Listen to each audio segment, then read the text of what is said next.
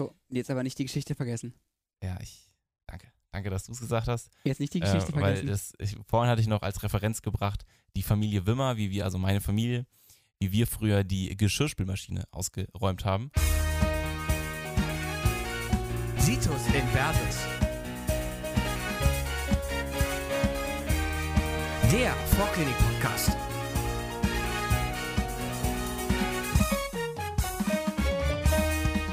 So, Freunde, Moin!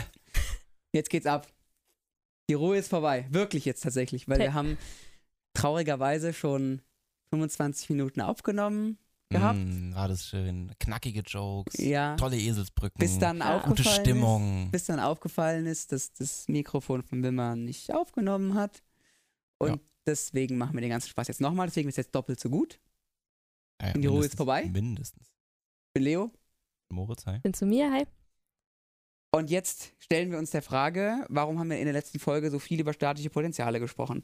Warum haben wir so viel über Ruhepotenziale und was weiß ich für Potenziale philosophiert?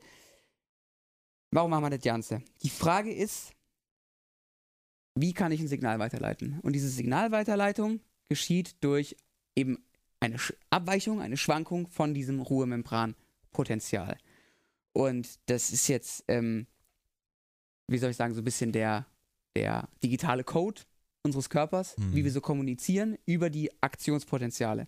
Und das sind ganz klar definierte äh, Potentialschwankungen, die auch immer gleich sind, nach dem Alles- oder Nichts-Prinzip. Also die sehen immer gleich aus.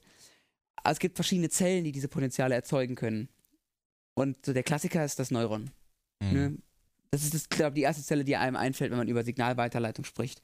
Und äh, dieses typische Muster möchten wir jetzt durchsprechen, weil das halt auch ein relativ zentrales Thema in Prüfungen sein kann. Und laufen das jetzt quasi mal Step für Step die Phase ab, damit jeder weiß, was Phase ist. Wir legen los mit dem Ruhemembranpotenzial. Also im Prinzip die allererste Phase, in der alles noch normal ist, so wie immer, alles gechillt. Und die Ausgangslage ist eben das Membranpotenzial, das nahe dem Ruhemembranpotenzial von Kalium liegt. Kalium hat die höchste Leitfähigkeit, das ist auch die Ursache für, diese, für diesen Zusammenhang. Und wir haben kaum Natriumleitfähigkeit. Deswegen haben wir hier jetzt minus ein, ein Ruhemembranpotenzial von circa minus 70 Millivolt. So, und dann kommt es ini zu einer initialen Aktivierung bis hin zu einem sogenannten Schwellenpotenzial. Dabei werden eben erste Natriumkanäle geöffnet, weil zum Beispiel ein Neurotransmitter von außen an die Zelle bindet oder weil eine Depolarisation von weiter vorne ähm, oder von zuvor eben ankommt. Und jetzt kommt es eben zu diesem Einstrom von Natriumionen. Also es wird etwas positiver, die Natriumleitfähigkeit steigt. Ähm, aber so eine richtige Initialzündung, also dass es so richtig jetzt losgeht in dieser Kurve nach oben, das kommt erst noch. Und zwar, wenn genügend von diesen einzelnen Natriumkanäle geöffnet werden, dann wird das sogenannte Schwellenpotenzial erreicht. Also da wird dann diese richtige Lawine losgetreten und das ist bei circa minus 50 Millivolt. So, warum haben wir jetzt diesen Signalmechanismus? Der, das Grundprinzip ist einfach eine Signalschärfe. Also, dass nicht jedes einzelne Signal, also nicht jede einzelne Depolaris Depolarisation, ein kleiner Einstrom von ein paar positiven Ionen direkt zu einem Aktionspotenzial führt, sondern nur, wenn es wirklich so in Anführungsstrichen gewollt ist. Also nur eine konzentrierte und gewollte Aktivierung. So, und das nächste, also jetzt ist im Prinzip das richtige Depolarisationsstadium erreicht. Es geht jetzt richtig los. Die spannungsabhängigen Natriumkanäle gehen jetzt im Prinzip alle auf oder alles jetzt in Anführungsstrichen wieder. Ähm, und es kommt zu einem großen, starken Natriumeinstrom, zu einer starken Aktivierung bis hin zu plus 30 Millivolt, also dem Ruhmembranpotenzial von Natrium. Und an diesem Punkt angelangt spricht man dann auch von dem sogenannten Überschuss. Also, dass man jetzt einfach ein sehr positives Signal hat, nämlich von eben den plus 30 Millivolt. Und das liegt nun daran, dass wir jetzt hier quasi an dem ähm, Peak an Natriumleitfähigkeit gerade noch gewesen sind. Leo, du guckst schon wieder so kritisch auf dein Ich bin, Bildschirm. ich, ist mein ja, Mikro ja, an? Es läuft. Ist mein Mikro an? Es läuft. Gut. Es läuft. Ähm, also, wir haben hohe entsprechend des Themas. bisschen Spannung in der So Runde. eine Scheiße. Ja, passt zur Spannung. Membranpotenzial. Hallo? Also, weil wir, wir machen das auch immer nicht so, dass wir so das vorher gemeinsam durchsprechen. Ja, also wir, wir äh, machen das, also die Aufnahme und so, ähm, das erste Mal, dass wir es gemeinsam so miteinander besprechen und deswegen ist da natürlich auch immer ein bisschen eine Spannung drin, was die anderen sagen. Nur weil das alle immer fragen, hat noch niemand gefragt. so zwei Millionen Zuschauer. Ja. Naja, okay. Also wir sind bei Natriumleitfähigkeit, die ist hoch bei dem Überschuss gewesen. So. Und deswegen haben wir eben dieses sehr positive ähm, Membranpotenzial jetzt hier gerade aktuell. Aber da gibt es jetzt diesen etwas komischen oder verwirrenden Umstand, dass wir in diesem Moment, wo das jetzt gerade so positiv wird, ähm, die Natriumleitfähigkeit schon wieder sehr stark abnimmt. Aber woran liegt das denn? Eigentlich könnte man ja meinen, die haben diesen, äh, diesen Schwellenwert überschritten und deswegen sind die jetzt spannungsmäßig aktiviert oder geöffnet. Ja? Tatsächlich findet aber eben so eine mechanische Inaktivierung statt, wenn das sehr positiv wird. Ja? Also die Natriumkanäle haben so einen Sweet Spot, ähm, Mhm. den sie haben so eine, einen ganz, ganz engen, engen Bereich, was die mögen, die Natriumkanäle. Und der ist dann eben so, ähm, geht bei minus 50 Millivolt los, dann Richtung positive und bei plus 30 sind wir schon äh, wieder in dem Bereich, wo das Ganze inaktiviert ist, also mechanisch so eine Art Pfropf, so ein Stopfen, der da so in diese Natriumkanäle rein. Gott. Ich glaube, genau so klingt es. Ja, genau so. Da haben wir dann diesen Stopfen und der ist dann da eben drin. Und ähm, deswegen nimmt die Natriumleitfähigkeit ab. Aber jetzt haben wir eben das folgende Szenario. Es geht jetzt wieder in die Repolarisation. Also es geht jetzt wieder ins Negative. Und woran liegt das? Das liegt daran, dass. Boah, Leo, lass es echt. Das liegt daran, dass die Kaliumleitfähigkeit jetzt wieder zunimmt, ja?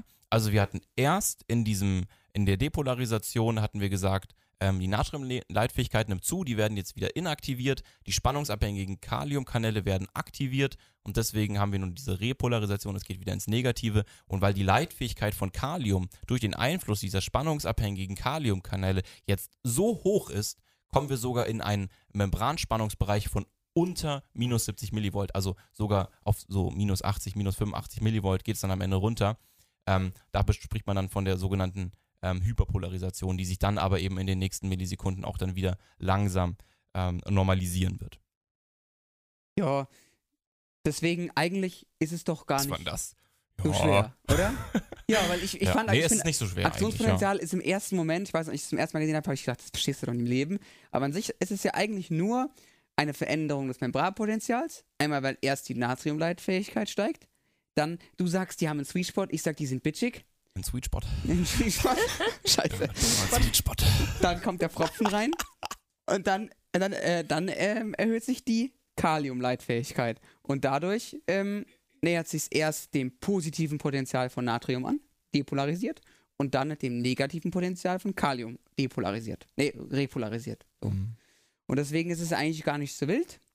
Und jetzt habt ihr es verstanden und jetzt gibt's volle Punktzahl auf dem Thema. Ja.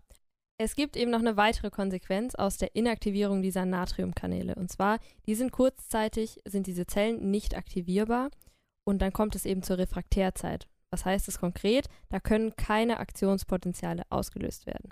So, wenn jetzt, warum, warum passiert es? Der Pfropfen, der hängt noch in den Natriumkanälen drin und der entweicht eben relativ langsam erst wieder aus denen.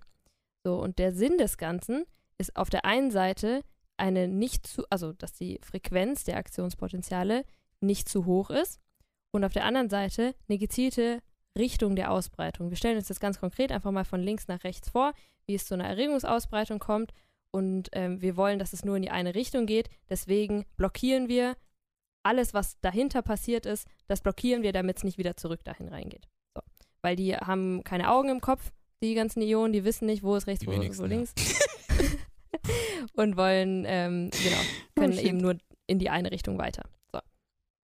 Man unterscheidet jetzt einmal zwischen der absoluten und der relativen Refraktärzeit.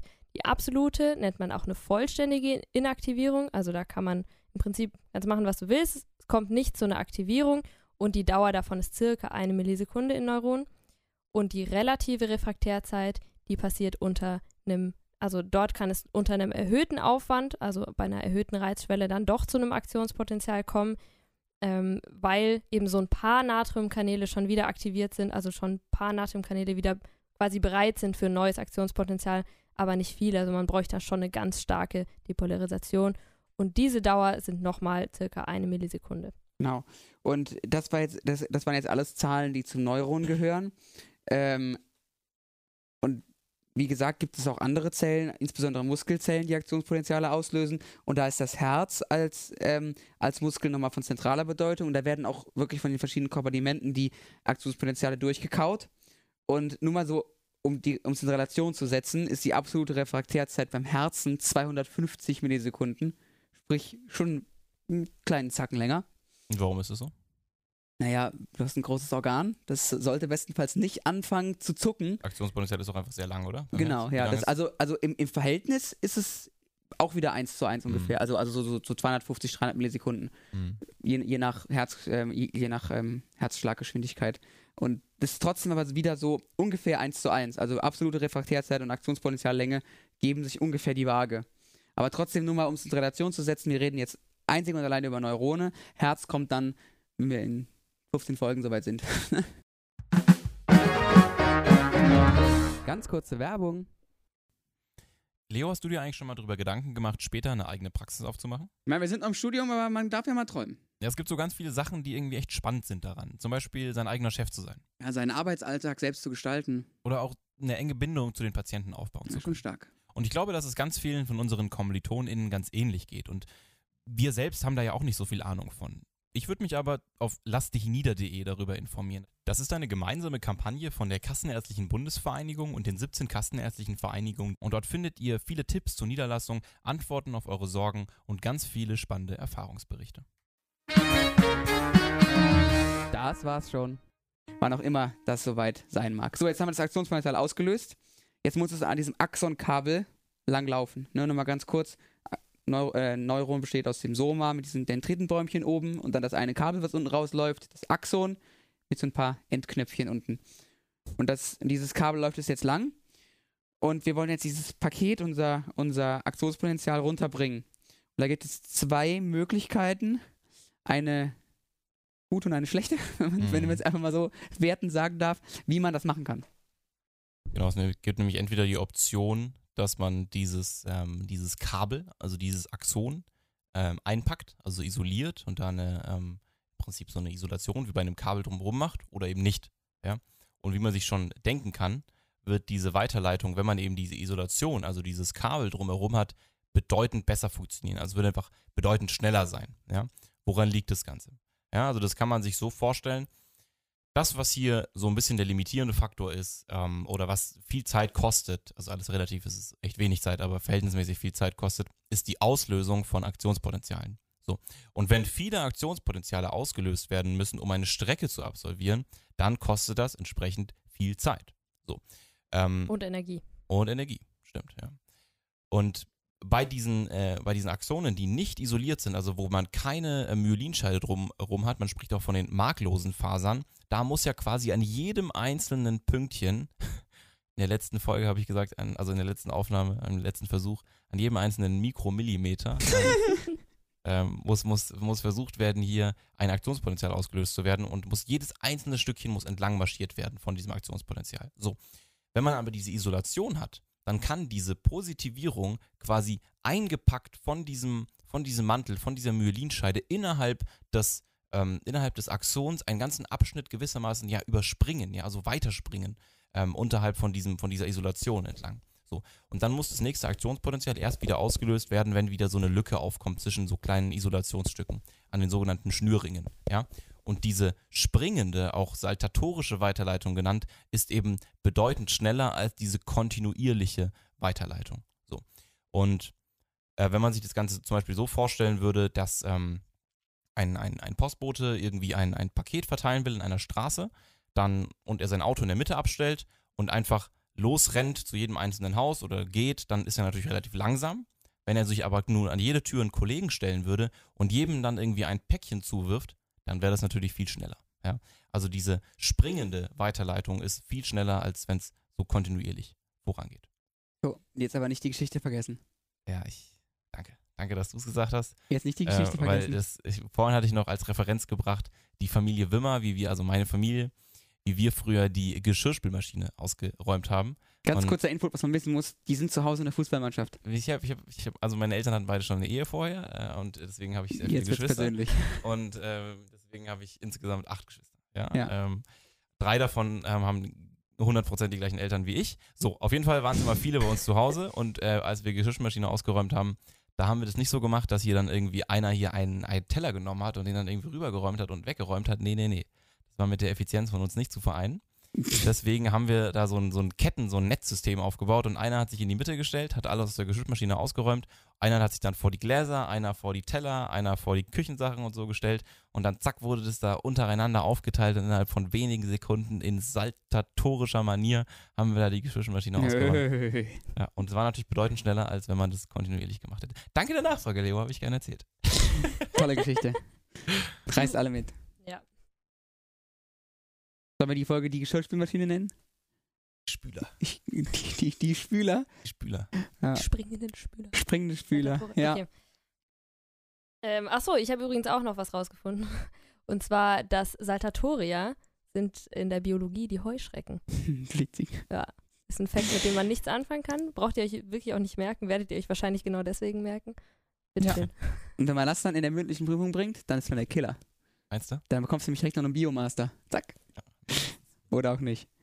So, also, jetzt haben wir das ähm, hinbekommen, das weiterzuleiten. Jetzt ist nur die große Frage, was machen wir jetzt mit dem weitergeleiteten Aktionspotenzial? Denn ähm, das ist jetzt eine elektrische Weiterleitung. Das geht schnell, das ist gerichtet. Super Sach. Aber wie wir jetzt gelernt haben, geht es nach diesem Alles- oder Nichts-Prinzip. Und es gibt ja nicht nur ein bisschen alles, sondern das ist ja eins und null. Es gibt nur ein Gas. Vollgas. Gibt nur ein Gas. Zitat Leo immer. Oh yeah. Und Und, Abfahrt. Genau, Abfahrt. So, und deswegen müssen wir uns jetzt ähm, überlegen, wie bekommen wir das hin, da vielleicht noch ein bisschen Verrechnungsmöglichkeit einzubauen. Natürlich, das hat den Wimmer vorhin angemerkt, ich möchte jetzt hier keine, keine, keine schlauen Sprüche klauen. Kann sag's, man sag's komm. auch ein bisschen am, äh, am Aktion oder mit dem Aktionspotenzial spielen, wenn man über Frequenzen geht. Mhm. Aber zumindest der Großteil der Verrechnung findet an den Synapsen statt. Und diese Synapse soll ein elektrisches Signal in ein chemisches und dann wieder in ein elektrisches Signal umwandeln und somit das Signal von Neuron A auf Neuron B bringen. Und an dem Punkt kann man jetzt viel rumfrickeln und viel verrechnen und viel, was weiß ich, machen. Und deswegen ist die Synapse ein relativ zentraler Punkt im Nervensystem. Ja, ich würde sagen, wir fangen einfach an mit der Benennung der, der Teile, die wir darin brauchen. Du hast schon gesagt, Neuron A, das nennen wir jetzt hier synaptisches, also der Teil, der hier relevant ist, ist das synaptische Endknöpfchen. Und dann gibt es in der Mitte den synaptischen Spalt, relativ logisch. Und dann eben von Neuron B, der Dendrit, das nennt man dann eben Postsynapse an der Stelle. So, das Ziel ist eben die Übertragung des Signals von Neuron A auf B. So, an der Präsynapse kommt jetzt das Aktionspotenzial aus dem Axon an und es kommt zu einer Depolarisierung. Ist ja ähm, relativ logisch. So, und jetzt kommt es aber nicht wie vorher oder nicht wie beim, bei dem ähm, Aktionspotenzial selbst zu einer weiteren Aktivierung von Natriumkanälen oder nicht nur, sondern eben vor allem zu einer Öffnung von spannungsabhängigen Calciumkanälen. Kann man sich generell auch ganz gut merken als so allgemeine Faustregel, dass Calcium eine Vesikelfusion bewirkt. So. Wir haben jetzt hier Vesikel, habe ich jetzt gerade noch gar nicht so genau gesagt. In diesem Endknöpfchen haben wir, je nachdem, was für ein Neuron da ist, Vesikel, die gefüllt sind mit Neurotransmittern, also bestimmten Botenstoffen, die ein Signal auslösen. So, ich lasse es jetzt erstmal so allgemein.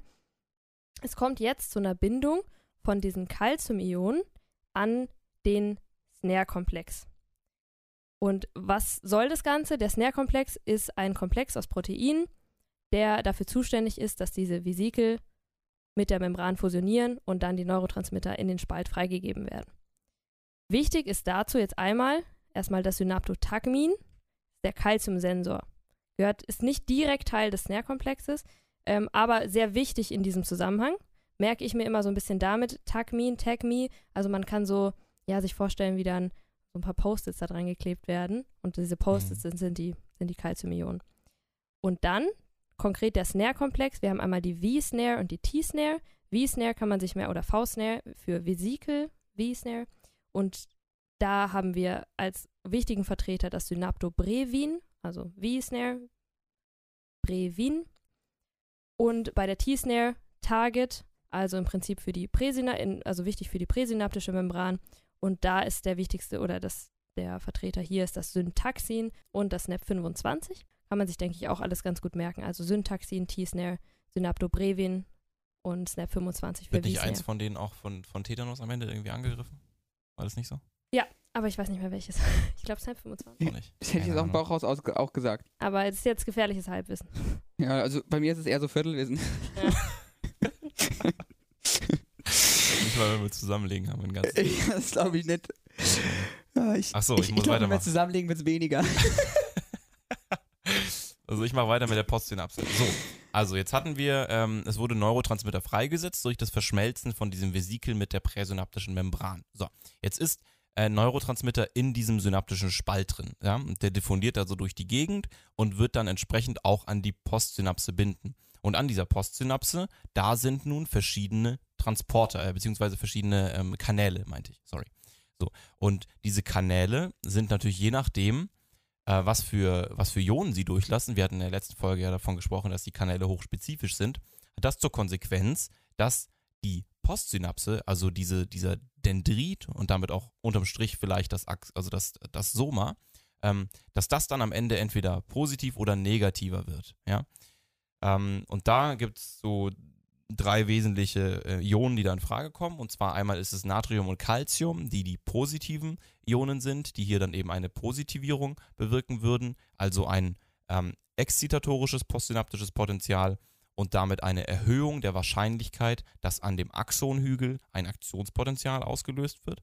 Und demgegenüber steht Chlorid, negativ geladen, bewirkt den Einstrom von negativen Ladungen in die postsynaptische Zelle und dementsprechend eine ähm, Reduktion der Wahrscheinlichkeit, dass am Axonhügel ein Aktionspotenzial ausgelöst wird, also ein inhibitorisches, exzitatorisches Potenzial. So, ihr merkt, Nicht exzitatorisch. sorry, habe ich, ja, okay. Ja. Oder? Ein inhibitorisches, postsynaptisches Potenzial. Genau, danke.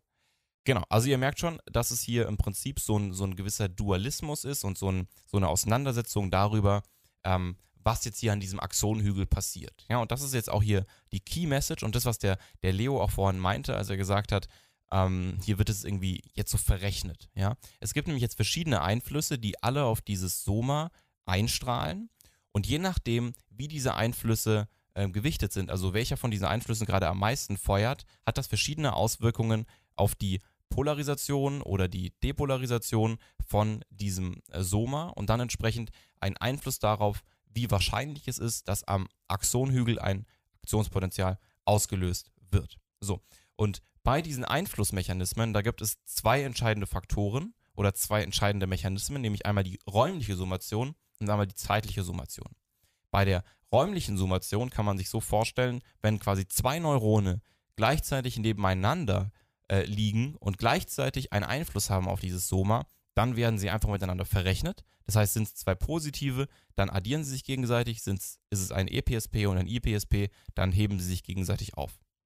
Und bei der zeitlichen Summation kann es sein, dass ein Neuron, wenn relativ schnell hintereinander zweimal ähm, ein Einfluss besteht aus diesem, also ein EPSP ausgelöst wird, dass diese sich nacheinander aufaddieren. Ja, also wenn das nah genug aneinander ist, die Einflüsse von diesem EPSP beziehungsweise von der ähm, präsynaptischen Zelle, die äh, darauf feuert, dann addieren sich die beiden auf. Dafür muss es aber eben sehr schnell hintereinander kommen. Und da kann man wieder das aufgreifen, was Leo vorhin sagte, dass nämlich auch die Frequenz von den Aktionspotenzialen Einfluss hat, weil wenn diese Frequenz höher ist, dann kommt es zu einer erhöhten Frequenz von Ausschüttung von Snare-Komplexen an der Präsynapse, mehr, ähm, mehr, mehr Transmitter im, im synaptischen Spalt und dann eine erhöhte Aneinanderreihung von EPSPs und damit eine zeitliche Summation und, um den Schlussstrich zu ziehen, eine Erhöhung der Wahrscheinlichkeit, dass am Aktionhügel ein Aktionspotenzial ausgelöst wird. Mhm. Ganz Ja. kurz, die Snare-Komplexe werden nicht ausgeschüttet, aber halt die Vesikel. Nur, ähm, ja, nee, genau, nur, dass es nicht falsch gemerkt wird. Genau, so. Und ähm, jetzt haben wir viel über so Potentialschwankungen und Krempels geredet. Das ist so, ich würde würd sagen, der klassische Rezeptor in der postsynaptischen Membran, aber nicht der einzige. Es gibt nicht nur Ionenkanalrezeptoren, sondern es gibt auch G-Protein gekoppelte Rezeptoren, die eigentlich ziemlich ganz, ganz anders funktionieren, die aber ähm, mindestens mal genauso wichtig sind. Ja. Und was genau das ist, kommt jetzt. Genau, die bilden sogar tatsächlich die größte Familie der Rem Membranpotenzialen, ähm, Membranrezeptoren aus. Ähm, ich muss sagen, ich fand es schwierig greifbar am Anfang. Also man wurde da irgendwie immer wieder so ein bisschen mit dem Thema konfrontiert und irgendwo hat man das Wort G-Protein gehört und ich wusste ganz lang, konnte ich nicht so richtig was damit anfangen. Ich finde, wenn man sich aber damit einmal eingedacht hat, dann geht es eigentlich. Es ist nicht so wahnsinnig kompliziert. Ähm, was ist jetzt ein G-Protein überhaupt? Das ist ein Protein, was in die Zellmembran eingebaut ist. Und es ist assoziiert mit einem G-Protein gekoppelten Rezeptor und einem Effektormolekül. So. Der Witz des Ganzen ist, wir haben von außen eine Signalwahrnehmung und innen dann eine Auslösung einer Signalkaskade, die dann stark verstärkt werden kann. So, und es gibt jetzt eben verschiedene Wege, und zwar einmal eine Aktivierung oder eine Nichtaktivierung, wenn man es jetzt so runterbrechen will. Ähm, warum heißt das ganze G-Protein, kann man sich vielleicht auch noch fragen. Ist einfach GTP-bindendes Protein. Ähm, genau. Und dieser Rezeptor, von dem ich gerade gesprochen habe, das ist auch so ein typischer Physikumsfakt, glaube ich, ähm, ist, dass dieser Rezeptor heptahelical Das bedeutet, der hat sieben Helices, also sieben von diesen Kringeln, sieben Curly Fries im Prinzip, die dann in der Membran eingebaut sind und die sind, das ist der G-Protein äh, und das ist der G-Protein gekoppelte Rezeptor, der nicht das G-Protein ist. Also das ist nicht dasselbe, aber die sind miteinander assoziiert. Wieso habe ich nach unseren Folgen immer Hunger? Ich habe nach unseren Folgen immer Hunger. Das kann nicht wahr sein, wirklich. Hast du was zu essen, Alio? Ich weiß es nicht. Ich glaube eher nicht, um ehrlich zu sein. Richtig. Schwach, ne? Oh, oh du Süßer. So, das G-Protein besteht aus verschiedenen Untereinheiten. Das geht schon wieder ein Explicit. Nämlich aus den äh, Alpha, Beta und Gamma-Untereinheiten, also drei Stück. Und diese Beta- und Gamma-Untereinheiten, die bleiben eigentlich immer zusammen. Und dann gibt es eben noch die Alpha-Untereinheit. Verankert in der, ähm, in, dem, in der Membran ist es eben über diese Beta-Untereinheit. Und der entscheidende Player ist hier eben jetzt diese Alpha-Untereinheit. Was passiert nämlich, wenn ein, ähm, ein G-Protein über diesen G-Protein gekoppelten Rezeptor aktiviert wird? So, da passiert folgendes. Ich sage es erstmal, ähm, ohne dass jetzt äh, ich Verwirrung stiften will. Aber es passiert folgendes: Es wird GDP freigesetzt. So, warum macht er das Ganze? So, ähm, GDP wird freigesetzt an dieser Alpha-Untereinheit, damit da jetzt GTP binden kann. So, und warum bindet jetzt da GTP? Wenn GTP gebunden ist an dieses G-Protein, beziehungsweise an die Alpha-Untereinheit davon, dann ist es in einem aktiven Zustand. So. Es hat aber und kann dann eben entsprechend, und darauf gehen wir gleich noch ein, kann dann alle möglichen Kaskaden auslösen. Ja, je nachdem, was für ein G-Protein das ist, können verschiedene Sachen daraus folgen. Zum Beispiel Interaktion mit der Adenylastcyclase oder eine Interaktion mit der Phospholipase C. Das sind die beiden Beispiele. Genau. Du stellst gerade so vor, als wenn es 500 Kaskade ist, zwei. Achso, ich, ich, keine Ahnung, ich dachte immer, das wird für uns alles so vereinfacht. Nö, also soweit ich weiß, sind es zwei. Okay. Also dann haben wir die beiden wesentlichen Beispiele hiermit schon besprochen. So, und jetzt hatten wir eben, wie gesagt, dass ähm, GTP jetzt hier gebunden ist und es im aktiven Zustand ist. Aber um diesen Zyklus jetzt wieder zu Ende zu denken, muss man noch einen Fakt wissen, nämlich, dass in dieser Alpha-Untereinheit eine GTP-Ase-Aktivität ist. Ja? Das heißt, GTP, ähm, aus dem GTP wird ein Phosphat abgespalten und es bleibt nur noch GDP übrig. Und dadurch ist es wieder im inaktiven Zustand. Und es bräuchte jetzt wieder einen Einfluss ähm, an diesem G-Protein gekoppelten Rezeptor, dass aus der Alpha-Untereinheit das GDP freigesetzt wird, damit wieder ein neues GTP binden kann. Ja? Also die GTP-Ase-Untereinheit ähm, wirkt dem aktivierten Status entgegen, ähm, bewirkt, dass es in den inaktiven Status geht. Und damit es wieder zu einem aktiven Zustand kommt, braucht es wieder den Einfluss von draußen, ähm, von einem sogenannten First Messenger, der dann eben an diesen, an dieses G-Protein gekoppelte oder an diesen G-Protein gekoppelten Rezeptor bindet. Und jetzt gibt es eben verschiedene Arten dieser G-Proteine. Einmal GS, GI und GQ. Das sind so die wichtigsten, die wir da kennen müssen. So, GS ist stimulierend. So, es kommt zu einer Aktivierung von der Adenylatzyklase durch die Alpha-Untereinheit, die jetzt eben aktiv ist, haben wir ja gerade schon gehört.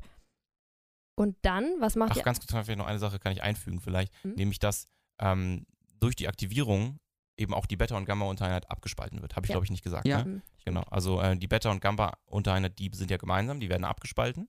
Mhm. Und manchmal machen die dann auch noch so ein paar Nebensachen, aber der Hauptplayer ist eben die Alpha-Untereinheit. Genau. Was Sorry. ich noch hinzufügen will, Entschuldigung, dass die Beta-Gamma-Untereinheit Dann haben wir ist unsere über- kleine Mansplaining-Intervention genau, auch beendet. ist, ist über einen Lipidanker in der Membran verankert. Das heißt, die bleibt in der Membran hängen. Die, die fliegt nicht in der Zelle rum. Die Alpha kann in der Zelle rumfliegen. Die, die bricht ab und ah, die Flügel, oder? die fliegt. Die hat Red Bull getrunken. Okay. Product Placement, jawohl. Traum. Ja, okay, sorry. Ähm, genau, also die Alpha-Untereinheit, die aktiviert die Adenylatzyklase. Was macht die?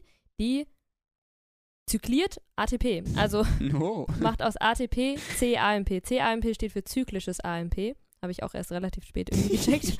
ähm, und CAMP ist ein sehr wichtiger Second Messenger. Warum? Ah, das ist zyklisch.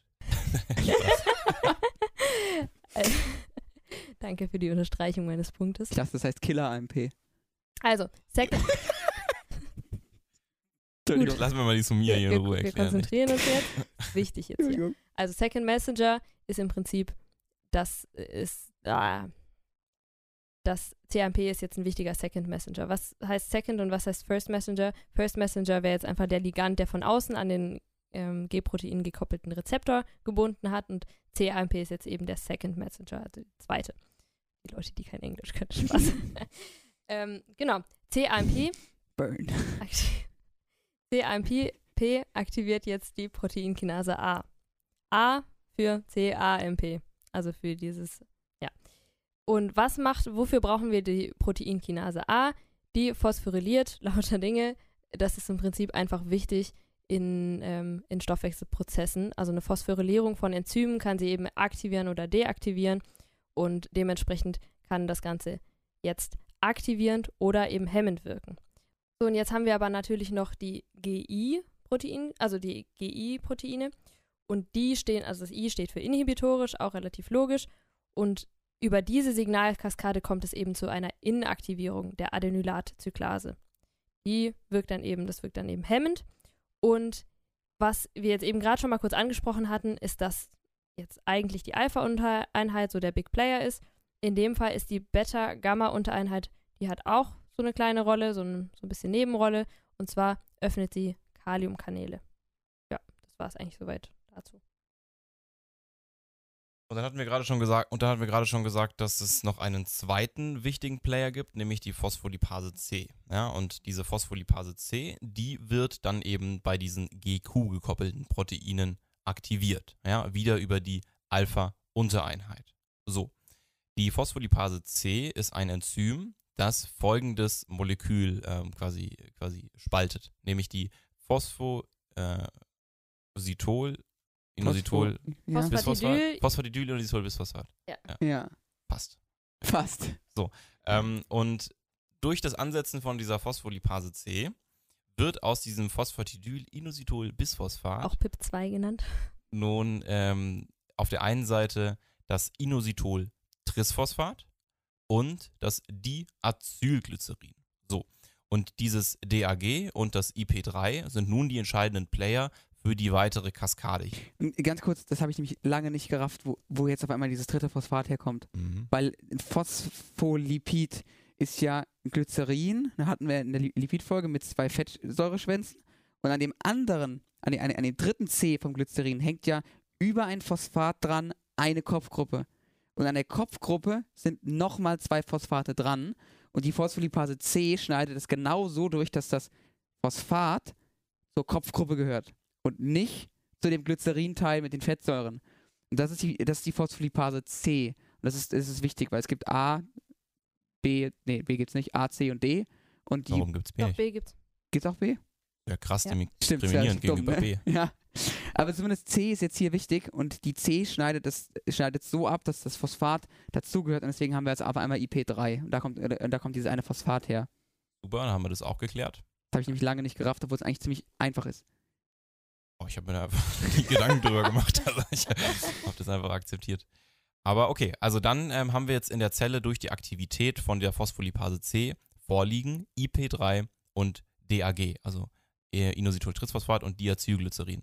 Das IP3 bindet nun an das endoplasmatische Retikulum und bewirkt eine Calciumfreisetzung. So, das alleine ist jetzt schon mal ein Ding, ja? Also so eine Calciumfreisetzung, die kann schon mal eine ganze Menge auslösen. Zum Beispiel eine Ve- Vesikelfusion, wie wir vorher schon Genau, gehört haben. Ja, so.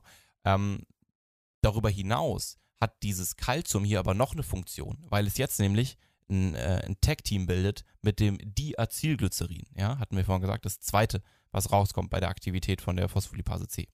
Und gemeinsam mit dem Diacylglycerin bewirkt das Calcium nun, dass die Proteinkinase C aktiviert wird. Ja. Und das müsst ihr euch hier also klar machen. Also wir haben, oh, mal wieder klar machen gesagt. Schon ein bisschen, ist schon ein bisschen her, ne? der Ja. Römerspruch. Also, ähm, Phospholipase C ist aktiv, bei den GQ-gekoppelten Proteinen, greift das Phosphatidyl-Inositol-Bisphosphat an, bewirkt dann, dass DAG und IP3 freisetzen, freigesetzt werden und unterm Strich die Konsequenz ist Calciumfreisetzung und Aktivität von Proteinkinase C. Das müsst ihr euch merken bei ähm, den GQ-gekoppelten Proteinen. Und falls ihr da durcheinander kommt, Proteinkinase A war bei CAMP bei dem Signalweg und PKC ist bei Calcium. So, und ähm, jetzt nochmal, um klarzustellen, warum wir die, zwei verschiedenen Rezeptoren haben, ist, dass man bei Ionenkanälen hat man eine direkte, schnelle Wirkung, die aber nicht so riesig krass ist, weil es ist ja nur ein kleiner Kanal, wo ein paar Popel-Ionen durchfliegen. Und bei den G-Proteinen dauert das ein bisschen, bis es anläuft, bis diese Kaskade anfängt zu wirken. Dafür ist sie aber 120 Mal verstärkt und deswegen ent entfaltet die eine sehr große Wirkung. Das, so, so kann man die Wirkungsweisen dieser beiden Proteine gegenüberstellen. Da kann man Stimme, egal. So, da kann man ähm, sich einmal kurz äh, die Begriffe klar machen auch. Also nämlich äh, Ionotrop ist eben das, was du gerade meintest, mit dem äh, Kanal gekoppelt und Metabotrop ist das über so ein G-Protein. Ja, und das sind die beiden Adjektive dafür, ne? Du, also Ich würde sagen, oder? Ja. bestimmt. Okay. Gut, also, was haben wir denn jetzt für konkrete Neurotransmitter im ZNS?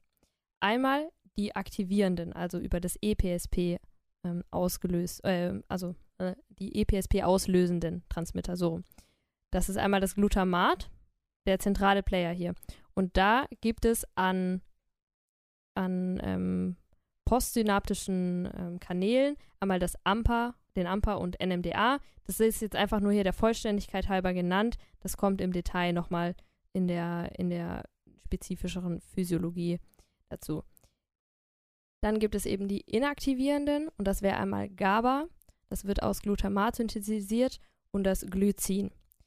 GABA ähm, nennt sich GABA, weil es Gamma-Aminobuttersäure heißt. Irgendwann mal im Physikum gab es so eine Frage, da hatte ich das Gefühl, dieses Wissen hilft mir weiter, deswegen sage ich es dazu. Und ähm, relevant ist hier zu wissen, dass Glycin eher typisch für das äh, Rückenmark ist und GABA für das Gehirn von der Lokal Lokalisation her. Und dann gibt es eben zwei verschiedene GABA-Rezeptoren. Einmal GABA A, der ist ionotrop und dementsprechend hat er einen Chloridkanal. Also es ist ja inaktivierend, hatten wir ja vorher schon besprochen, wenn es zu einem Einstrom von Chloridionen kommt. Und GABA B ist metabotrop, also GI gekoppelt, inhibitorisches G-Protein. Genau, quasi beides die gleiche Konsequenz, Mhm. nur eben über unter, also total cool. Gleiche und wir haben über beides schon gesprochen. Also könnt ihr alles verstehen. Das Wow. Genial. Wild. Richtig gut. Genau, das war jetzt einmal hier ZNS. Dann gibt es noch das periphere Nervensystem, das Vegetativum. Da sind jetzt eben die Neurotransmitter nicht mehr ganz so klar zuzuordnen. So, wir haben jetzt hier als wichtigste, ähm, wichtigste Substanzen das Adrenalin und Noradrenalin und das Acetylcholin. Adrenalin und Noradrenalin, die gehen über Alpha 1, 2 und Beta 1, 2 und 3. Und die Rezeptoren, also Alpha-1-Rezeptor zum Beispiel, der ist jetzt GQ gekoppelt, der Alpha-2-Rezeptor ist GI gekoppelt und die Beta-Rezeptoren, die sind alle GS gekoppelt, also stimulierend. So, und wie merkt man sich das jetzt? Da gibt es so eine Merkhilfe, die wir mal ähm, aufgeschnappt haben. KISS, also QI 3 mal S. Und das, Das ist ist die beste Merkhilfe, die ich, Die ist also die, die habe ich so oft Hatten wir genutzt. es nicht vorhin von Vernaschen? Oh je. ich gehe dann mal bald. genau, das ist wichtig für Adrenalin, Noradrenalin, KISS. Acetylcholin ist der andere sehr, sehr wichtige Player. Und da gibt es eben einmal die nikotinischen und die muskarinergen Acetylcholin-Rezeptoren. Nikotinisch sind wieder ionotrop, also es ist einfach im Prinzip ein Kanal, der aufgeht. Und muskarinerg, die sind metabotrop. Kann man sich, denke ich, auch vom Anfangsbuchstaben gut merken. Ist im Prinzip einfach, wie wir vorher schon gesagt haben, G-Protein gekoppelt. Da haben wir einmal M1 bis M5. Also, ja, die sind, das sind diese Rezeptoren. Und das kann man sich merken mit Quick Quick oder so, Klick weg. ähm, wie, so eine, wie so eine Ente. Also QI, QIQ. Also die ungeraden sind alle GQ gekoppelt und die geraden sind GI gekoppelt. Was jetzt vielleicht hier in dem Kontext noch interessant oder relevant ist, der nikotinische Acetylcholin-Rezeptor, ganz großes Ding an der neuromuskulären Endplatte, also wenn es darum geht, auch dann Muskeln Uh. tatsächlich zu aktivieren. Nicht nur im Vegetativum. Und Ja. vielleicht auch noch kurz ähm, die Einteilung, die wir uns überlegt hatten, hier mit ähm, zentrales und peripheres Nervensystem, ist eine Merkhilfe. Aber natürlich jetzt auch nicht absolut so, Die dass die, dass die an jetzt völlig darauf anderen Genau, begrenzt ja, werden oder so. Ja, wichtig. Genau. Ja. Genau, so. Elektrophysiologie Physiologie 2 abgeschlossen, Freunde. So, So. die zweite Aufnahme. Genau. Dann nochmal Hm. zusammengefasst. Ein Aktionspotenzial geht im Alles- oder Nichts-Prinzip. Sehr wichtig. Calcium-Einströme lösen fast immer Vesikelfusionen aus.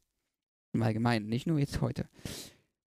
Die Verrechnungen von verschiedenen neuronalen Inputen findet größtenteils bei der Synap äh, synaptischen Übertragung räumlich und zeitlich statt. Bei einem Natriumeinstrom entsteht ein EPSP und bei einem Chlorideinstrom ein IPSP. Dann gibt es G-Protein gekoppelte Rezeptoren, wobei GS und GI Gegenspieler sind und GQ ist halt GQ. Und als letztes nochmal unsere beiden Killer, Merkel, die wir uns zwar nicht selbst ausgedacht haben, die wir aber extrem feiern. Einmal der KISS bei Adrenalin-Noradrenalin-Rezeptoren und der Quick-Quick beim Acetylcholin. Acetylcholin. Und deswegen Quick-Quick, Quick, quick. geh mal nach Hause. Hören wir jetzt auch mit der Folge auf, würde ich so sagen. ist es. ne? So, Ja. Freunde. Feierabend. Folgt uns gerne auch Geilo auf. Instagram, wenn ihr Lust habt. Da ähm, kommt nächste Woche eine MC-Frage zu der Folge online. Da könnt ihr mal überprüfen, ob ihr gut aufgepasst habt. Genau. Richtige Ähm, Kamikaze-Frage. Ja, und ab und zu mal so ein paar Bilder von Ja. unserer. Dann, Unsere gute. Nacht, schlaf gut. Bis zum nächsten Mal. Noch einen schönen Abend. Macht's gut. Bis Servus.